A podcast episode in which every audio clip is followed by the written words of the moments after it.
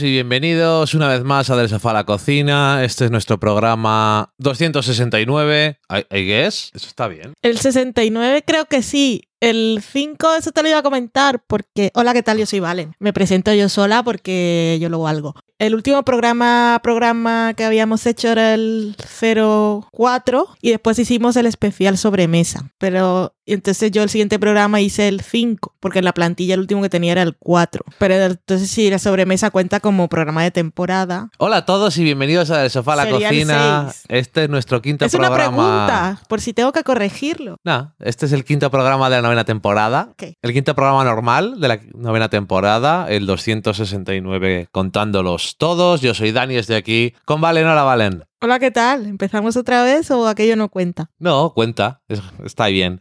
Yo se acabo de volver de trabajar y estoy cansado. Es Navidad, la Navidad es dura. La Navidad es dura para los libreros. Lo cual no está mal, dentro de las cosas. Toda la gente que trabaja en el comercio. Ajá, eso es. Y nada, pues en el programa de hoy hablaremos de un- dos o tres cosillas, según lo que nos apetezca. Tenemos un par de series, el otro día vimos un documental, igual lo podemos comentar. Y según lo que nos alarguemos. En principio... Yo también he visto series. Igual Valen nos quiere decir algo de alguna serie también, pero el plato principal para empezar va a ser el final de temporada de Watchmen y el final de temporada y de serie de Mr. Robot. Ay, yo eso no lo veo. Adiós. Y... ¿Quién ha, quién ha hablado? ¿Lo has escuchado? ¿Quién ha sido? Ha sido Loki, creo. Y se ha ido, de Ha- hecho. han sido muchas personas que escuchan el programa. Puede ser. No sé cuál de las dos cosas se refieren. A las dos. A las dos, y bueno.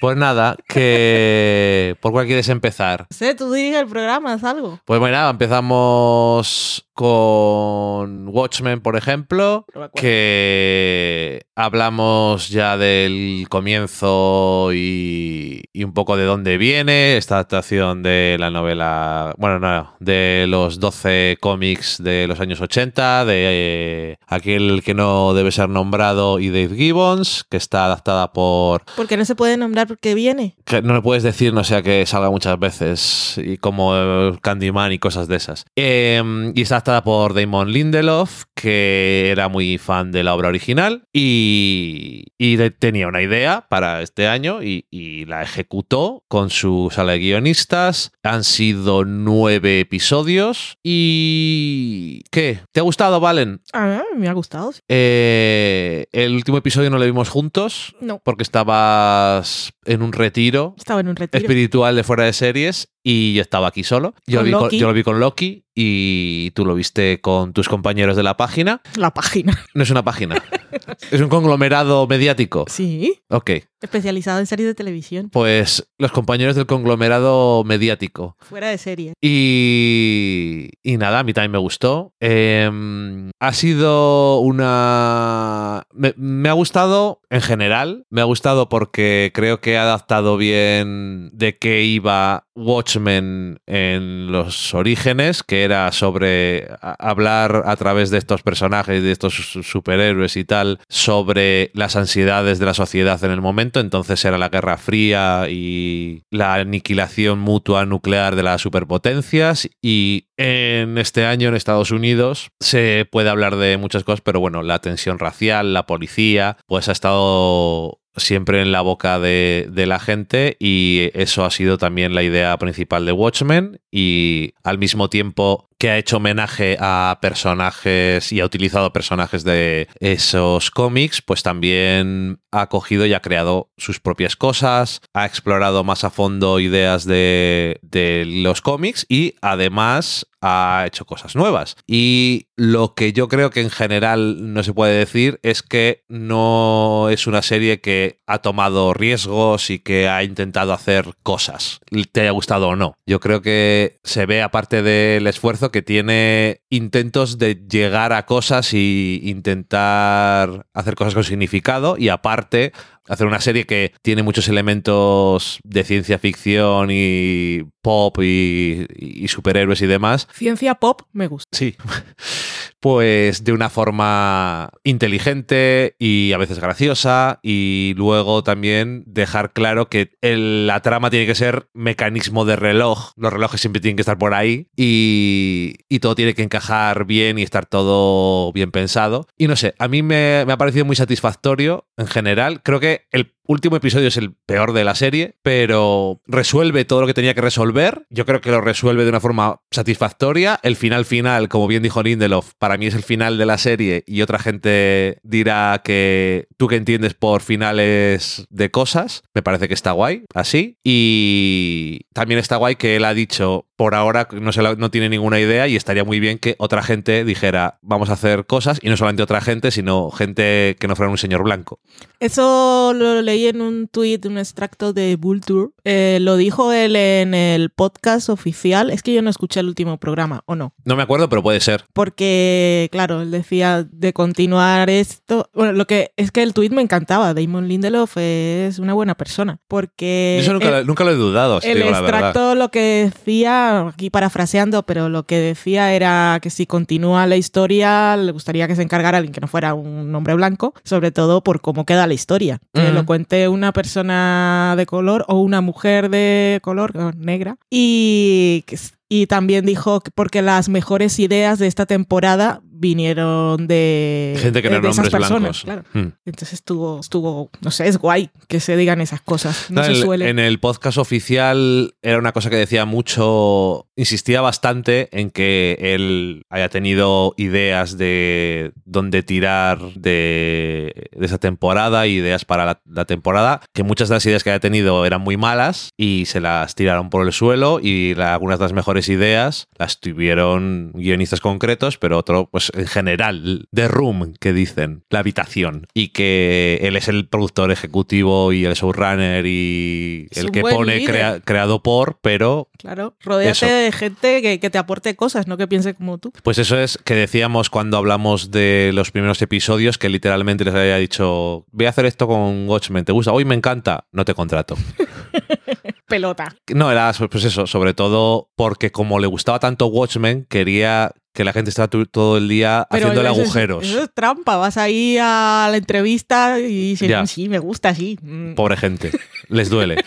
Em, pero bueno, eso, que em, no sé qué opinas tú del final. El final, final, los últimos cinco minutos me gustaron mucho. El episodio es que es mm, con- pasan muchas cosas. Mm, Eso de vamos a resolverlo todo, pero vamos a resolverlo todo en el último episodio, pues se siente un poco atropellado. ah, A mí es que me pareció que era la. O sea, no me pareció tampoco demasiado atropellado. Es que pasan muchas cosas. eso, pasan muchas pero yo creo que de forma más o menos natural. Igual no hay tanto espacio para alguna de las cosas que me hubiera gustado que hubiera tenido un poco más de espacio, pero lo que es la trama, digamos, la trama motor, no temática, Trama, motor. Soy de ciencias y que me invento palabras sobre de este tipo de narrativas. Pues eso, la trama que era un poco la que llevaba la serie, no, no en los temas, sino eso, lo que tiene que pasar, el ticking clock literal de qué es lo que iba a pasar, eh, tenía que solucionarse de repente y rápido porque era, así, llegaba el momento y es un poco campi, pero me hizo bastante gracia. El fin, me, me gustó cómo colisionaron todas las historias al final y la historia de que estaba totalmente separada de los demás personajes también me parecía que estaba bien integrada, pero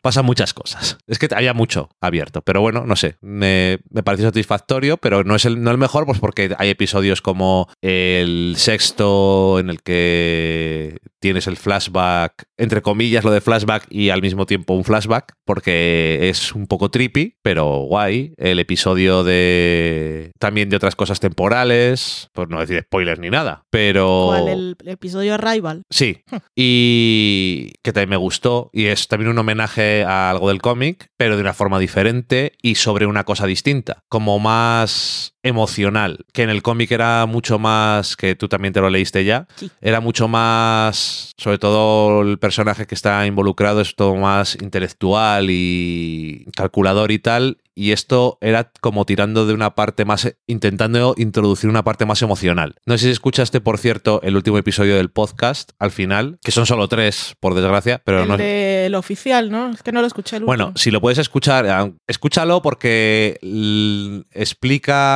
algunas cosas o las ideas que hay detrás de las cosas, de ciertas cosas y tal, que cosas. es que, es que no quiero ser más concreto. Digo muchas cosas, eso es verdad. Pero que, que yo creo que lo hace más satisfactorio, incluso. Y, mm, y eso, no sé. Me pareció que era. Fue una serie que además. Episodios de una hora que siempre me mantenían interesado y que nunca sabía qué es lo que iba a pasar y que siempre me tenía con ganas para el, la siguiente semana. Y eso, francamente, es lo único que le pido a una serie, ya a cierto punto, que esté diciendo, ay, a ver cuándo viene el próximo. Y me gustó, me gustó un montón. Me gustó todo al al final porque también la dirección y cómo usaron los efectos estuvo muy bien. La música de el Reznor y, ¿cómo se llama el otro? Atticus Ross Ross y Trent. y Trent Reznor. eh, está muy guay. Me parece muy. para ponerte como te pones tú para trabajar. Sí, hay algunas que no. No, Pero es como cuando te pones la red social. Sí, por ejemplo. Hay unas que son demasiado. bu, bu, bu. O Under the Skin. Dices, ah, esta me gusta. Y después, oh, socorro.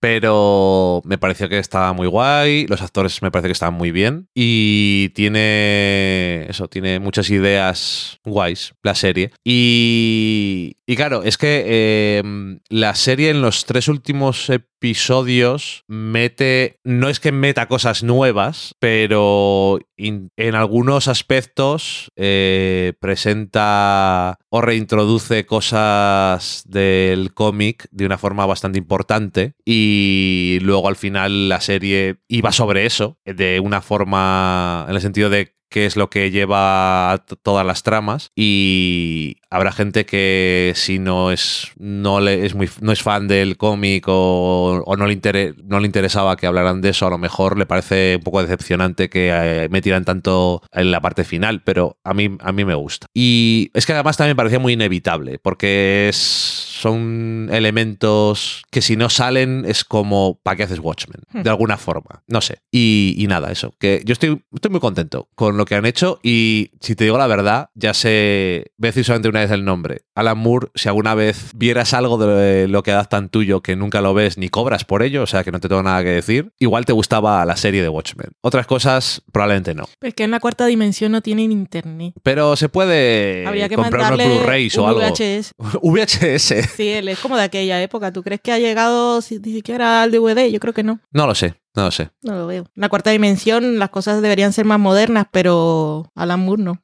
Ah, pero con la magia no necesitar internet. Se- Eso Se es. podría proyectar las imágenes con los dedos. Todo magia. ¿Y tú quieres que continúe? Al margen de que hayan dicho que continúe o no. Si no continúa, me parece bien. Si continúa, me parece bien. Si sé que quien. Si estoy contento de que quien esté involucrado le veo convencido de que tiene una idea buena. Porque al final, eh, Lindelof le ofrecieron tres veces como lo de San Pedro y negó tres veces a Jesucristo. Pues este no quería hacerlo porque no tenía ninguna idea. Y eso me parece más honesto, sobre todo de una cosa que te gusta mucho. No se me ocurre cómo adaptar Watchmen o cómo continuar, o porque es una secuela. Y hasta que la última vez le dijeron, oye, mira, ya última vez, ¿quieres hacerlo? Y justamente tenía una idea y dijo, "Mm, igual sí. Cuando tienes una idea, es que se nota porque la serie está pensada desde el principio y tiene temática y a nivel de trama todo encaja y es como que ves que le apetecía. Entonces, me gustaría que, le- que continuaran. Ojalá si quien la haga, sea Andy Lindelof otra persona, que parece que tiene ganas de que la otra persona, le dijera, pues sí, me apetece un montón hacer porque se me ha ocurrido una cosa. Que yo lo veo muy paradoja porque claramente Lindelof y su equipo armaron un- una historia muy concreta eh, usando bastante de la realidad del clima político y social en Estados Unidos para que tuviera algún tipo de relevancia. Si vamos a contar otra vez esta historia, vamos a hacer que sea relevante de alguna manera. Y eso lo consiguieron, pero... Y eso lo consiguieron. Punto. Entonces, eh, tal como es que de alguna manera siento que consiguieron a, a reconstruir la historia con cosas actuales, pero no tiene cierre, porque al final, ¿qué me querían contar? Hablaron de la, bueno, de la problemática racial, bueno, y básicamente de, de lo, del supremacismo blanco y todas estas cosas, pero el personaje que sufre la transformación, al final no vemos cómo cambia el mundo con ese nuevo personaje. Entonces, de alguna manera, la historia queda inconclusa, pero continuarla, para continuarla, deberían tener súper clarísimo para qué eh, hay esta nueva figura en el mundo, qué ha aprendido y, cómo va a cambiar todo lo que hay a su alrededor. Claro, es que Entonces es muy complejo. En ese aspecto no está concluida y esa es la parte que diría, que diría la gente. Si no has terminado. No, pero que igual no es lo que más le preocupa a la gente. Pero como, como todo ha sido tan relevante y, y me ha parecido tan guay que lo hicieran así, una vez pienso, ha llegado el final, como el final, como una miniserie está guay, pero digo, entonces a partir de aquí tendría que haber un cambio. Y no lo, no lo hemos visto en la serie. No. Pero continuarla sería, o sea, el, reto para la persona que se quiera sería enorme. Sí, lo es. Y no se lo han dejado, le han dejado, ni siquiera le han dejado, bueno, sí, le han dejado una premisa, pero a partir de aquí puedes contar lo que quieras. Una premisa muy complicada. Entonces yo lo veo, yo lo veo difícil. Y que estaría guay, francamente. Me gustaría verlo, pero es muy difícil de hacer bien. Yo entiendo que lo que ha concluido es la trama de la protagonista emocionalmente, pero el mundo y qué hará la protagonista a partir de ahora claro, que es como lo importante. Lo siguiente, es el siguiente paso, pero también es la parte que no que puedes dejar en la imaginación de alguna forma, si no tienes una buena idea. Es decir, no hace falta continuarlo porque lo que tienes que cerrar era la historia de ella y, su relación con, el pasado, yo creo, y con el presente. Pero la parte del futuro está abierta a interpretación. Y ahí es donde tengo miedo de que si lo hacen porque ha salido bien, vamos a hacer otra, haced otra y HBO ahí con un palo, haced otra, no quiero que se apresuren, porque esto, porque creo que si continúan tendrían que pensarlo muy bien. No sé. Pero mucho. Es casi mejor dejarlo así y que la gente lo piense demasiado en esto que acabo de decir. No sé, la, experiencia me ha gustado. El final, si realmente hubiese pensado en las consecuencias, eh, este no habría sido el final, sino casi la mitad de la historia. O el final del segundo acto. Y entonces luego te cuento para qué ha servido todo esto. Si ha servido para algo o qué diferencia hay o no. con este nuevo, o no. estas nuevas reglas. O, no. O si, si el status quo cambia o no cambia. Porque están las intenciones y luego la realidad. Entonces, eso también es un tipo de historia que puedes contar. ¿Vas a repetir los mismos errores o no? Mm. O, errores nuevos. Y sería guay, pero ahí está también. Sobre todo porque la motivación de esa persona para es diferente, el cambio es diferente, pero también es mucho más personal. Sí. También es de alguna forma accidental. O sea, es voluntario, pero no, no, tiene un plan. Y no hemos entrado en la ambigüedad. no, yo no creo que haya ambigüedad. No. No. Bueno, pero la hay porque no está respondido definitivamente. Ya, pero eso es lo que menos ambiguo me parece. Ok. Lo menos de imaginación. Te digo porque es, si pasa una cosa, es, hablamos de eso, y si pasa la otra cosa, no hablamos de lo mismo, de la misma serie. Ya, bueno. En que esa sería otra opción para continuar con la serie, pero sería incluso menos interesante, hmm. porque no es, no es un desafío realmente para la gente que se ponga a hacer la historia, yo creo. No sé, ¿nos ha gustado Watchmen lo que existe?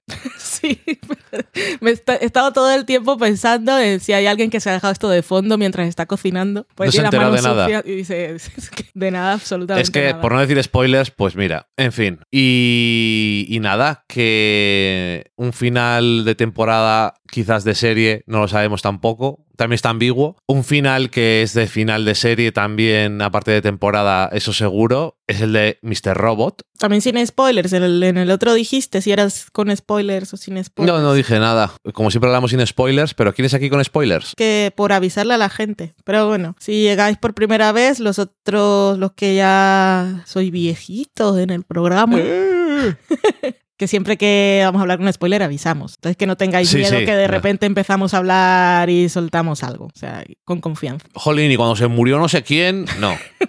Bueno, Mr. Robot que terminó con su cuarta temporada, episodios 12 y 13. Tengo frío. Episodios 12 y 13, que es una serie que al final también tenía una, ya que estoy, una trama motor Madre, trama motor, ¿esto dónde los he escuchado? en ningún sitio. Invent. y una trama emocional que ha sido al final la parte más importante. Y es de lo que ha ido los dos últimos episodios. La temporada. Y la temporada, pero que los dos últimos episodios han estado muy centrados en eso. Bueno, desde hace varios, ¿eh? Bueno, sí, pero no sé, como solo de eso. Mm. Y, y nada, ¿te gustó Mr. Robot? Cuéntame. Me encantó Mr. Robot. Me gustó muchísimo la temporada. Me sorprendió. A partir de un poquito más de la mitad ya cambió un poco el rumbo o se encauzó por donde iba a tirar. Que me, me gustó mucho porque siempre que eh, escribo sobre la serie, siempre pienso en lo que pensaba cuando empecé a ver Mr. Robot. Y es que estaba guay, pero que me parecía una gran muestra de los recursos formales del señor Sam Esmail. Y me parecía una serie que estaba muy bien rodada y una cosa antisistema y muy de trucos narrativos. Y en el que la situación del protagonista era más una, una excusa para a veces engañar un poco al espectador y hacerle grandes revelaciones, que fue lo que pasó con la segunda temporada,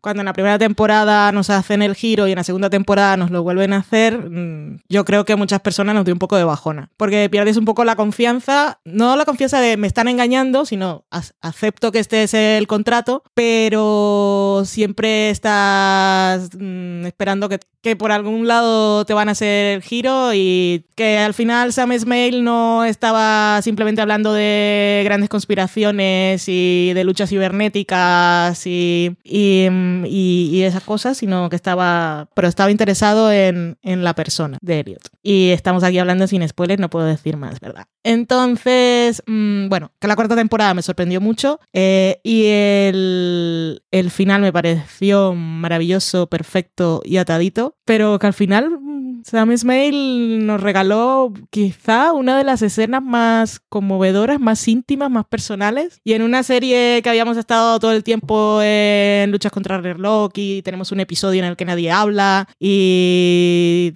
que siempre nos sorprendía en lo formal, eh, se centró en dos personajes hablando, eh, hablando, dos personajes hablando en una sala, en una habitación, y fue la conversación más mm, profunda, tierna, emotiva. Estuve, no lloré, pero me emocionó mucho. Y el final final, además, eh, me parece que es las últimas palabras que se dicen y quién las dice, cómo las dice y mirando hacia dónde y todo, es muy elegante en su simplicidad. Como todo lo que dice con muy poco. Me pareció todo tan, tan, tan, tan, tan, tan, tan maravilloso y perfecto. Creo que estaba muy bien, pero digo que el final, final, final. El final es que me parece que es, que es es- que me parece que es muy muy chulo y no sé que tiene como es muy personal pero trascendente es muy es un final muy humanista Sí, y es muy raro siendo la serie que creíamos que era cuando empieza que es muy es casi todo lo contrario. Es una serie que nos enseña la, la suciedad de la gente oculta y que Elliot la saca con, con hackeos y tal. Pues es que yo creo que lo que deberíamos es a partir de aquí nos gustó mucho el final vamos a decir spoilers de Mr. Robot porque es que es muy difícil decir las cosas. Igual en Watchmen también lo era, pero Pero yo qué sé. ¿Te cansaste de, de no decir nada? Sí, es que me da la sensación de que esto lo tienes más procesado tú y te es más fácil también decir cosas de interés. Y lo tenemos más reciente. Eso también. Así que si no habéis visto el final de Mr. Robot y os interesa, deciros que aparte de todo lo que vamos a decir, ahí citaremos un episodio de la primera temporada que le volvimos a ver, es solamente por una secuencia, pero es tan importante en la cuarta temporada, es que parece imposible En el final. En el final de la serie, que parece que es imposible que esté tan pensado, pero lo está. Em, simplemente por dejar eso ahí. No os penséis que la cosa va a terminar y decir esto no tiene sentido. Y nada, ¿os habéis ido ya los que no queréis escuchar spoilers? Sí. No, entonces estáis ahí. Estáis ahí, no os engañéis. Bueno, que eso, que mm, volvimos a ver porque mencionaban... estaban ahí. Siempre que después de ver algunos episodios entras en TV Showtime a ver lo que dice la gente, sobre todo por GIFs, Sí, porque es muy divertido. las reacciones me encantan. Pero mencionaban mucho algo del episodio cuarto de la primera temporada. Sí, decían lo de la boda. La y yo, boda. esto no me acuerdo de, de qué estáis La hablando. boda de Ángela. Y yo cuando leía en TV Time lo de la boda de Ángela pensé era que se había se iba a casar con el, el novio aquel que tenía. O sea, yo no recordaba nada. de Yo episodio. Tampoco. Y, y eso, que lo volvimos a ver antes de ver el final. Sí. Y no nos acordábamos y decimos, ok, vale. Pero luego ves el final y dices, pues si es, si es lo mismo. O sea, Ujú. quiero decir, esto está, está ahí. Eh, eso, que quería, lo que quería decir es que efectivamente todo lo que has dicho tú es verdad, el- los últimos episodios, el último tramo, pero que el final final, lo de Hola Elliot, y que nos, lo, y nos mira a nosotros y es como que la persona con la que estaba hablando era Elliot y nosotros somos Elliot y cosas así.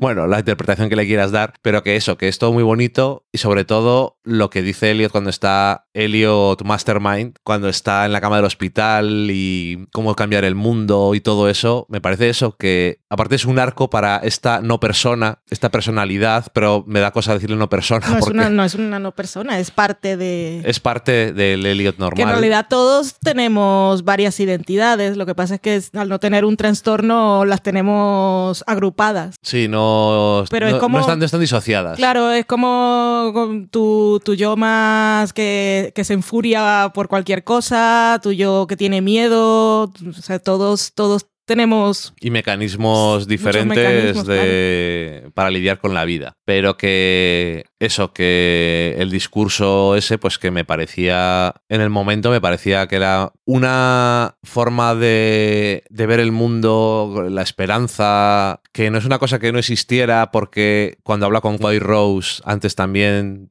eh, ha tenido un arco ya que dice que está equivocada porque la gente, hay gente buena, pero eso, al final el cómo se da cuenta de cómo cambiar el mundo de verdad en vez de con todas las otras cosas, que no es que haya- no haya importado todo lo que ha pasado antes de todas las conspiraciones y Corp y la madre que lo parió, porque aparte nos ha dado momentos muy enervantes y tensos Y bonitos. y bonitos también, pero que al final eso, lo, la parte importante de, de llegar a- al entendimiento, autoentendimiento y todo esto, que estaba guay. Lo que decías antes del miedo era que decías, entonces todo lo que hemos visto en la serie es mentira, ¿para qué? Sí, porque... Has- dudaste durante un momento, Duré ¿no? un- durante un momento porque está ahí en una habitación de hospital y yo no sé, no sabía en qué punto estaba. A ver si esto era después del primer intento de hackeo que había desaparecido tres días y resulta que estaba en coma, o si era precisamente después de si había tenido una sobredosis en aquel cuarto episodio. Se podía ser cualquier momento. Ujú. Que todo, entonces un momento de esos de es que todo se lo, se lo he imaginado, nada ha pasado, o algunas cosas sí, y "Uh,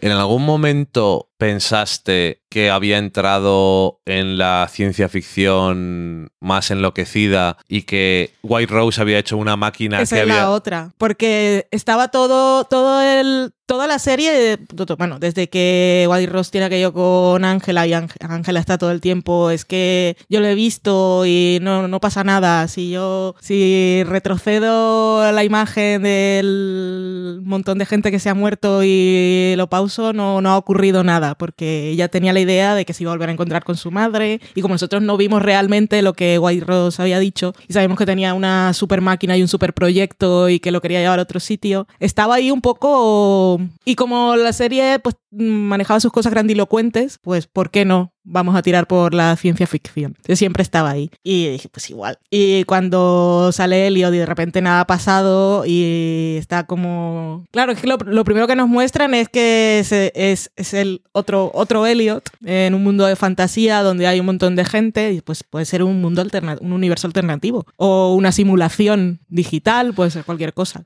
Y es que menos mal, o gracias, Sam Smale, por hablar, llegar a un acuerdo con USA Network y poner los dos episodios juntos y no dejarnos una semana elucubrando, pensando y temiendo, hilando, inventando. Sí, porque cosas. yo también tenía mis cosas cuando sale el otro Elliot y todo eso. Antes de que salga otra vez eh, Elliot Mastermind y aparece donde estaba la central nuclear que ya no está, pensaba que era el otro. Y simplemente yo qué sé, pues estaba en una vida nueva, pero le dolía la cabeza y no sé qué, y es como tiene ahí una disonancia en la cabeza. Y como el logo era F, ya yo me estaba pensando, es que igual, ah, y habíamos leído que en TV Time también había puesto alguien lo del concepto este informático del, Sí, an- eh, del loop Anderson. Anderson Loop.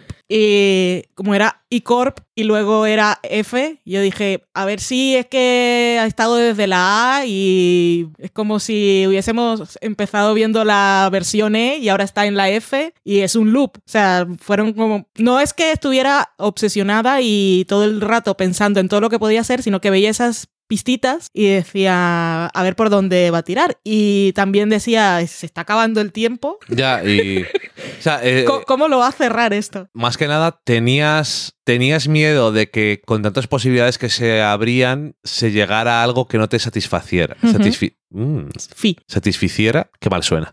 Eso es lo que estabas temiendo, que al final llegaras, se estaban viendo tantas cosas que decías, no sé a qué va a llegar y vas a llegar a un punto en el que no me va a gustar lo que va a pasar, porque va a ser algo... O va a quedar demasiado abierto. Es que no me va a gustar, es que. no O va a ser algo muy grandilocuente que va a decir esto no ha pasado antes, el- los clásicos de estar en la imaginación de alguien, o sea, ese tipo de cosas que antes, hace 30 años las podían hacer y la gente no intentaba matar a, a nadie. Y, Y como habían pasado cosas importantes a nivel personal y emocional en los últimos epi- episodios, también me parecía que eran cosas que se habían abierto como para qué. Por- Y en el episodio tengo que decir, Y también dije todo un episodio con Darlene y, y Dom en el aeropuerto que fue súper chulo, pero entonces estuvimos todo un episodio con ellas y si esto no pasó, o sea, si, si Helio, si todo estaba en la cabeza de Helio, de esto no pudo haber pasado porque no estaba. pero es que quería hablar que del episodio, en el episodio 11 fue eso. No. ¿En qué episodio Ah, sí, fue? sí, sí, sí. En el episodio 11, lo del aeropuerto. Pues es que lo de ellas dos, al final dices, esto no es lo que queríamos, pero es lo que necesitaban los personajes. Cada una lo que necesitaba, eh, la otra irse y ella quedarse, pero al mismo tiempo no podía. Está diciendo, no, Fue un episodio súper raro porque es que era totalmente. Estábamos. me estás haciendo baiting. Parecía una, Sí, parecía una comedia romántica. sí, estábamos ahí. Y yo dije, oh, el romance, yo quiero que se vayan. Y después que sí, que no, que sí, que no. Y yo, Horrible. ¿para qué? Pero bueno, bien. Mm. Al final, bien. Y, mm, y eso, que, mm, que a mí me gustó mucho el final, pero que nunca me hubiera imaginado que iba a ser este. Me han dado lo que, que- lo que necesitaba, no lo que creía que necesitaba en el final. Como a Dom. Y que viendo el episodio cuarto que dice, tú solamente tienes un mes de vida y cosas así, y tú no eres Elliot, y dice, eres M y no dice más. Y, y dices, pues está todo muy pensado desde el principio, pero Y la qué serie de- llevaba un de vueltas, qué de vueltas han dado las cosas. Hay otro momento en que también dije, no sé qué está pasando, pero la están liando más. Es cuando están en este mundo de. Lo llamaré mundo de fantasía para simplificar. Ajá. Y aparece Dom, que es policía, y Ajá. le pide el, el carnet de identidad y dice, pero no se parece nada a ti. Y yo, a ver, ¿quién es Tyrell? ¿Qué está pasando?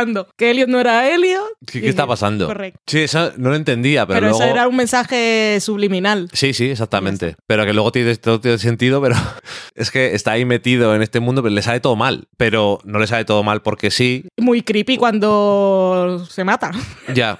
Cuando Pero, mata a su, a una persona que es igual. pero que es un mundo perfecto y en cuanto él se mete, se estropea todo porque no tiene que estar ahí y al mismo tiempo le está intentando echar los demás, las demás personalidades para intentar enfrentarse, que se enfrente a la, a la realidad de que no es Elliot. Elliot. No sé, me gustó, me gustó un montón. Y lo que dices tú, es que el final final, que no es nada más que ellos dos hablando en la cama del hospital y la otra sentada, Pero es que es tan bonito. es muy bonito porque este mundo no existía ella, porque si hubiera existido. Es que, que la hermana al final sea lo más importante. Sí, pero sobre todo lo, lo que dice Darlene, porque ella dice que Es que lo que nos cuenta es que ellos habían estado separados mucho tiempo, o sea que Sí. no, no mantenían una relación y que de repente ella decidió volver, se dio cuenta que, que no era la persona con la que había crecido, pero eso quiere decir que se fue porque de alguna manera no podía aceptar estar con su hermano si tenía tantos cambios de personalidad, llamémoslo así, es que no tengo el lenguaje adecuado. Y, y, bueno, así lo entendí yo, que ella se había alejado de él porque no sabía cómo lidiar con su hermano, con el problema que tenía.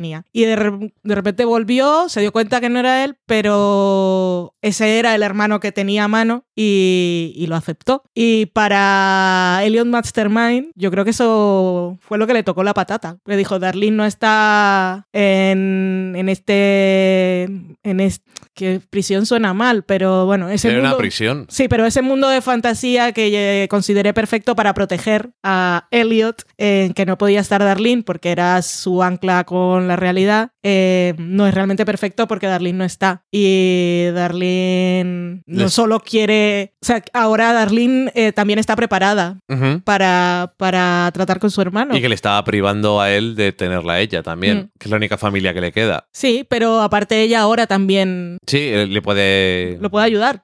Pero bueno, que ahora además incluso necesitará menos ayuda, porque ha Aparte- habido, ha habido healing. ha ha transformado el mundo, que luego, vale, dices esto, pues el ser humano es un desastre, se ha repartido la riqueza, han pasado muchas cosas y Bueno, todo digo- va a ser una mierda. Pero, Pero sobre todo a Elliot, digo mental. sí, tiene ahora un montón de herramientas porque ha lidiado con su trauma, tiene las herramientas para hacerlo, o puede acudir otra vez a alguien y eh, de alguna manera desaparece el sentimiento de culpa y la vergüenza porque todo el, todo el trauma que había bloqueado y encerrado, en realidad sí habías. Eras un niño y aparte sí habías luchado. Es que no sé, es que, es que no me puedo creer que Mr. Rod haya hablado de tantas cosas. Es que y también. Es, es- y yo expresarlo tan mal. pero es raro porque mm, en una serie que parecía muy thriller y... Thriller cibernético antisistema. y heist movie la mitad del tiempo de hay que hacer cosas, entrar en sitios sin que nos vean y luego irnos. Y en el momento en el que empieza, se descubre que el padre de Elliot era lo peor y todo lo que le había hecho de pequeño, cuál era la realidad de todas esas escenas que habíamos visto que te la recontextualiza toda la serie cuando habla con el padre, este secreto que tenemos Ya. y todas las cosas, que es horrible, pero dices, te vas a poner tú a hablar de esto ahora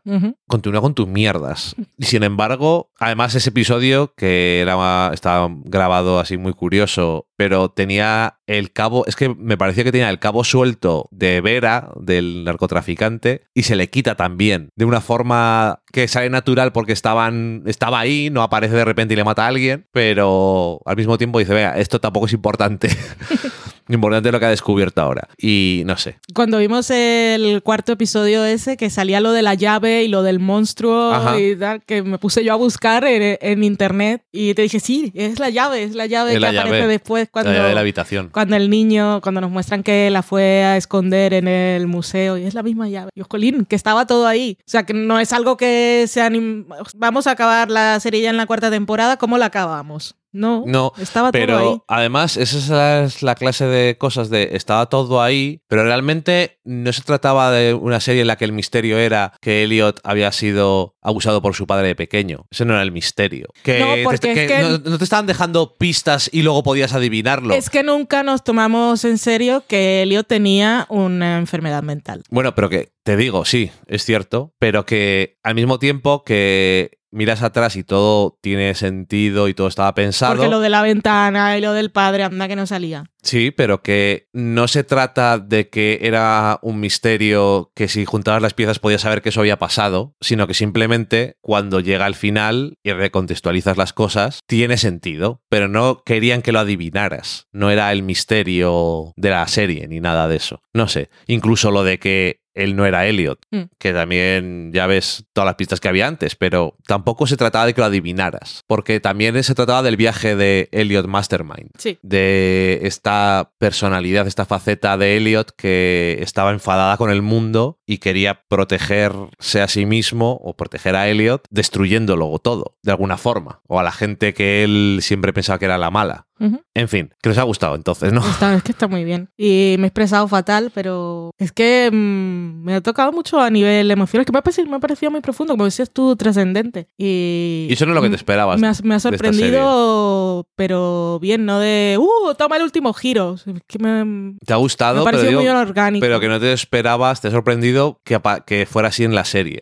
A pesar de que no ha sido una cosa que parecía salir de la nada. Me ha resultado inesperado. pero en el mejor sentido. Sí, en buen sentido. Y Sam Ismail, pues ahora lo tengo en muy alta estima. No, es que, no es que lo tuviera, pero era una cosa así un poco más, No es más que lo fría. tuviera en, en baja estima. No, pero que era un poco. Me parecía una persona más fría. Sí. ujú. Y que siempre en la primera temporada decía, mira, que, que le gustan los techos y le gusta encuadrar a las personas en las conversaciones en las esquinas y no en el centro. Y siempre llamaban la atención esas cosas y como que le gusta Hitchcock, que le gusta Kubrick. Y me parecía una persona que eso. Que le gustan los planos Que- secuencia y sí, hace... sí, que, que sabe, sabe hacer y lo hace bien.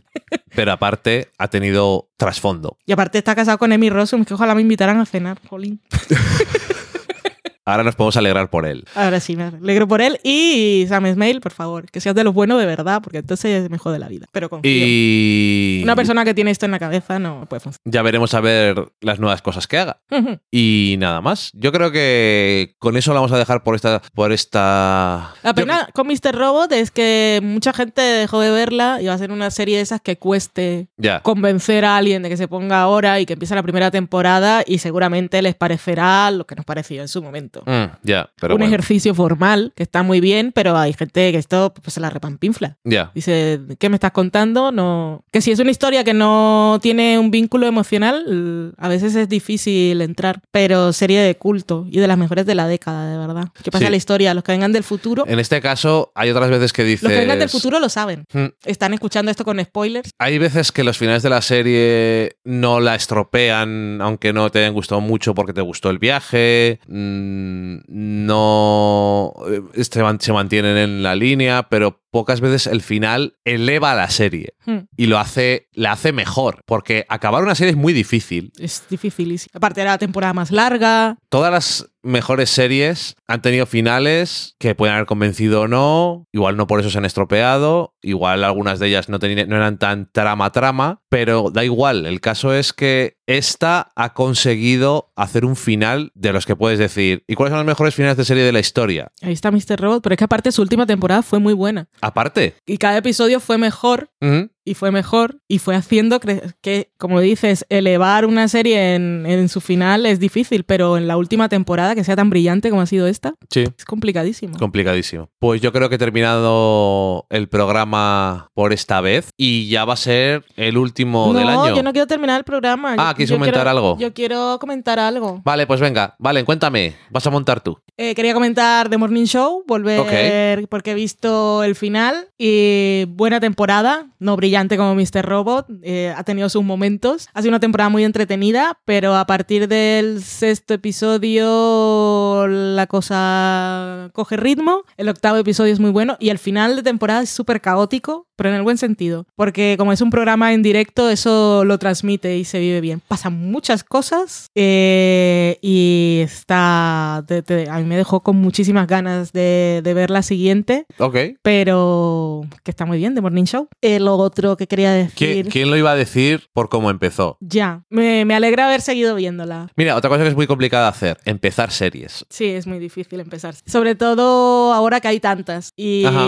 que valoramos un poco el tiempo o somos más exigentes o más selectivos. Y es que Ujú. dices, es que no, no tengo tiempo. Esto no parece que vaya a ningún lado, tengo muchas cosas que ver, Así todas es. las cosas que no he visto en el pasado, quiero ver películas, quiero leer libros, quiero salir a pasear. Ok. Entonces no puedes dedicarle tiempo a una cosa que no te convence. Es injusto porque no Es todas las series pero- tienen no, no todas las series tienen la suerte, no, no, toda la gente que se pone a hacer una serie tiene el arte de o no todas las series se prestan para darlo todo en un primer episodio y convencer y venderte todo el pescado como dicen. Tampoco es justo exigirle a todo el mundo que vea todas las series. No, no, no, Es no, que- estoy hablando de, de las series y eso, que no es fácil empezar. Y Ujú. claro, es lo que dicen, ay, pero esto cuando mejora, pues a veces pasa. Y si tienes paciencia bien, la ventaja que tenemos hoy en día es que antes era más complicado, que tenías que descargar. Los que vengan del futuro esto no lo sabrán, como los, la juventud de ahora no sabe que eran los teléfonos De línea. de línea ni todas esas cosas Ni el del fax. ni el fax y esas cosas del pasado. Pues hay mucha gente que ha empezado a ver series ahora que no sabe que antes teníamos pues para descargarnos los episodios, bajarlos por trozos y que a veces te quedabas ahí toda una noche pues estaba cortado en cuatro partes y la tercera nunca se bajaba y no lo podías ver. O había un O episodio llamaba a alguien por que- teléfono. o había un episodio en la mitad que habían dejado de compartirlo, ya no tenía semillitas y igual que te lo saltas o dejas de ver la serie. Ahora eh,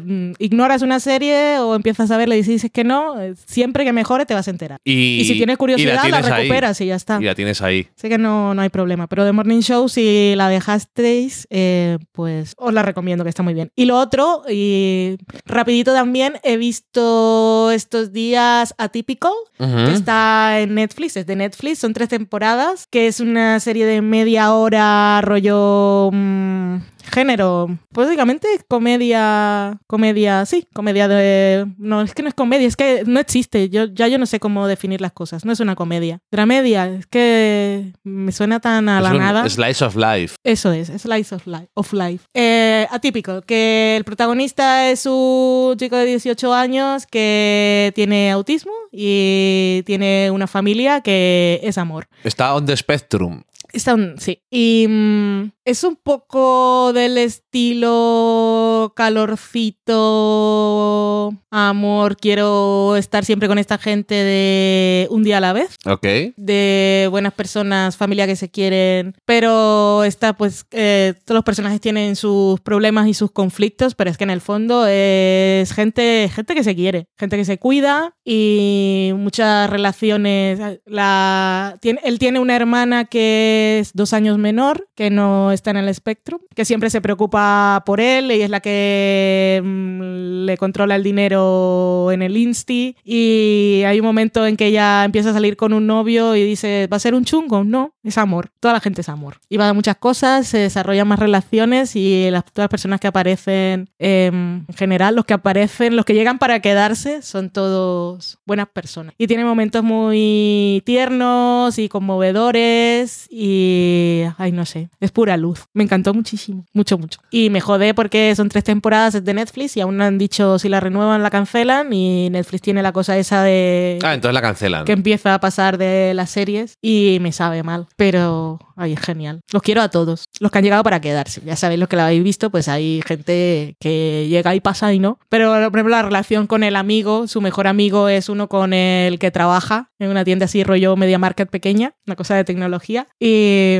ay, no sé, son todos tan bellos. Los quiero mucho. Pues qué guay. La recomiendo. Y por cierto, que también has visto episodios de la segunda temporada de You, Sí, verdad. que he decidido dejártela para ti, pero me ha dado tentación de, Bueno, puedes ponerte un episodio de, cuando. quitártela porque Es muy entretenida, es muy loca. es que eh, la voz en off Es me hace muchísima gracia. Está, es, es lo mejor de la serie, es eh, la voz en off. El delusional sociópata, Es que tiene una imagen tan distorsionada de todo, mm, pero bueno, que... pero eh, es que hay humor, o sea, la, la serie Bastante, es, es sí. maravilloso, es maravilloso. Eh, en comparación con la primera temporada que te gustó y por eso es- estás viendo más, ¿te parece parecida, pero un Me status quo distinto y ya está? Me parece que puede ser mejor, también la pueden liar más, a saber cómo acaba. Ya, porque hay, Pero- hay muchas cosas. Pero tampoco... No estaba segura de que la fórmula siguiera funcionando. Y el primer episodio realmente, es, de la segunda temporada, realmente está muy bien. A nivel de estructura, eh, está genial. Y mm, pues eh, nuevos personajes que en la nueva temporada cambia de ciudad y los nuevos personajes están muy bien y tienen mucho potencial. Y hay un personaje que, que aparece al final de la primera temporada que tiene importancia en esta y nos revelan qué fue lo que pasó, porque al final de la primera temporada no nos queda muy claro. Y no sé. Y es que es muy entretenida, es muy loca, sabes lo que estás viendo y aquí lo de... Y saben lo que están escribiendo, que no están glorificando Mm. a un enloquecido. Sí, y tienen que decirlo constantemente. La creadora, que es la misma de, de Magician, sé que no se cansa de decirlo en Twitter, y el protagonista también. No A está ver, bien ser creepy. Míos.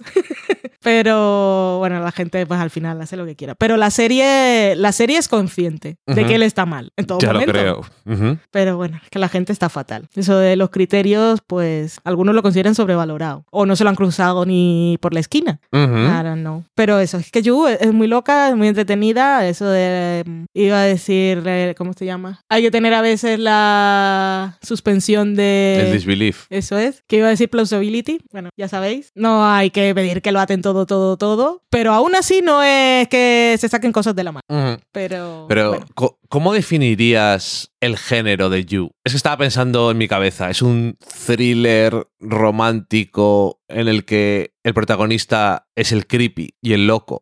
Es, que no sé qué es. Es casi como una sátira de, Sátira- la- de las comedias románticas. Porque estamos oyendo en la voz. form- En género psicotriller. Estamos oyendo la voz en off y eso yo creo que es súper importante para todo lo de que no necesitarían justificarse continuamente. Es que si no estuviéramos escuchando, pues, habría un problema. Sí.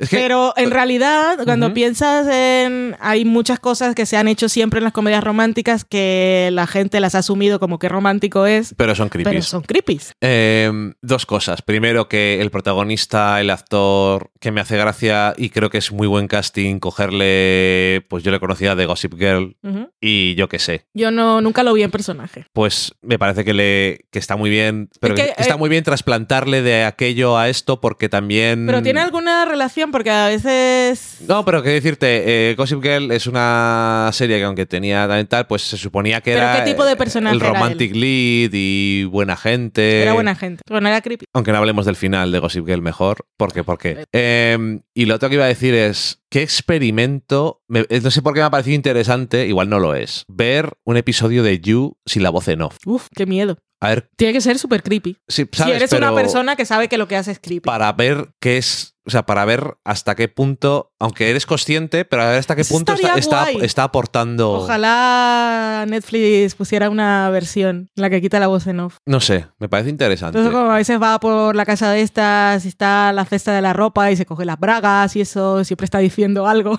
Sí, sus justificaciones en la cabeza de persona loca, pero eso, Y no esto sé. lo hago por ti, love. Me parecería interesante pues para ver el valor que realmente le da. Claro, todo el valor del mundo. Pues Pero es verdad, está guay. Y nada, que ahora sí, entonces vamos a despedirnos.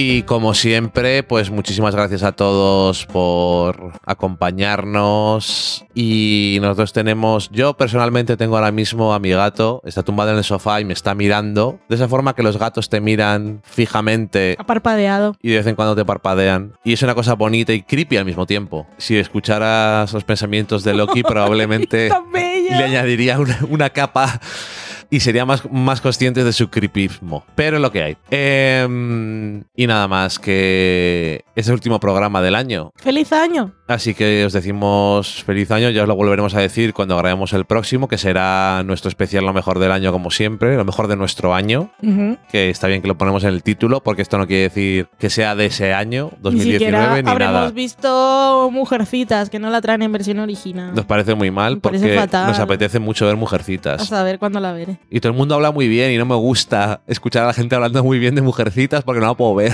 Mm, Estaba escuchando antes el podcast de Pop Culture Happy Hour hablando y todo el mundo estaba súper contento y yo, fuera, hombre. Gente que ve las cosas en- cuando hay que verlas. En fin, nada más que entréis con buen pie en el año que viene y portaos bien y abrigaros, como dice Valen, Hombre, sí. y bebed con la suficiente moderación. Este año he decidido que en lugar de uvas voy a comer Emanem. Interesante. Eso no tiene mucho reto para mí, que es lo único que sobrevive para mí de todo lo de las uvas. Yo me las meto las 12 uvas en la primera campanada y me las tengo que haber tragado todas cuando se acaba. Pero pides 12 deseos. Tú solo comes uvas. Yo pido un deseo, no Eso- ahogarme mientras me las como. Claro, es que tú es el único momento del año en el que comes fruta dices, pues me como dos. Socorro. Pues eso, que nos escuchamos el año que viene. Adiós. Adiós.